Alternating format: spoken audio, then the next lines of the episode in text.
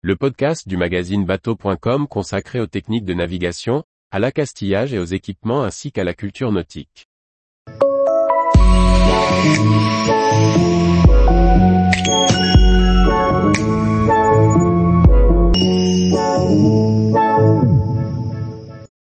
Bien régler le creux du génois pour mieux naviguer.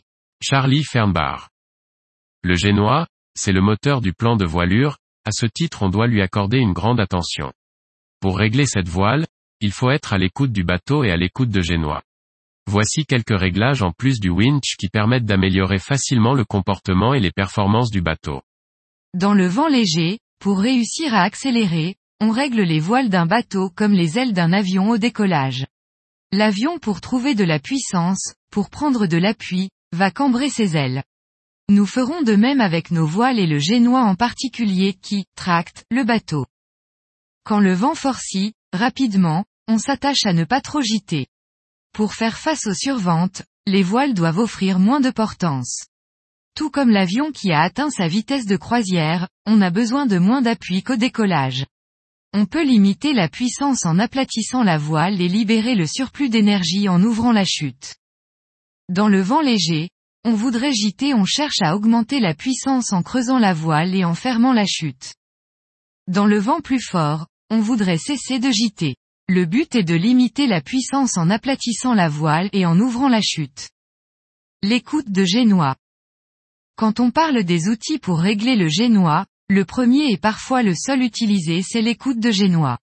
En général, elle revient sur un winch et permet de régler le génois avec quelques tours de manivelle. Si ce réglage est facile, on pourra tirer un bien meilleur profit de la voile avec les réglages complémentaires ci-dessous. Le rail de génois et son roller, point de tir.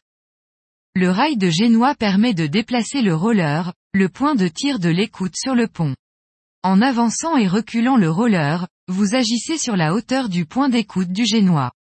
En avançant le roller on va descendre le point d'écoute du génois, en reculant le roller on va laisser monter le point d'écoute.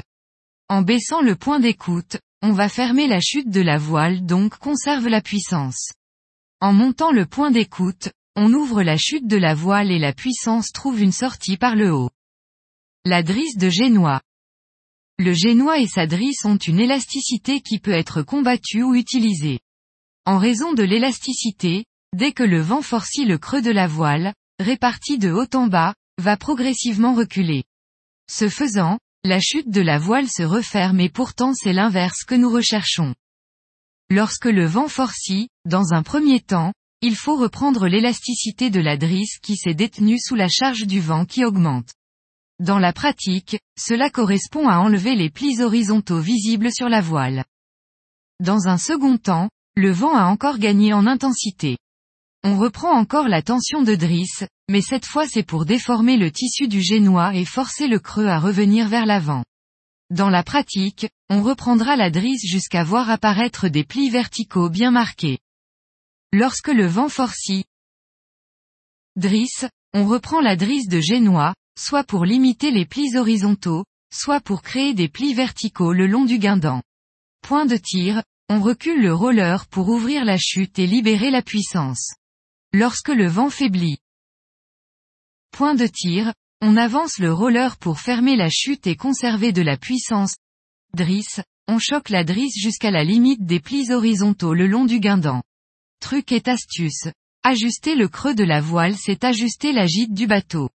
On libère de l'énergie quand la gîte devient excessive. On recherchait de la puissance au fur et à mesure que la gîte diminue. Tous les jours, retrouvez l'actualité nautique sur le site bateau.com. Et n'oubliez pas de laisser 5 étoiles sur votre logiciel de podcast.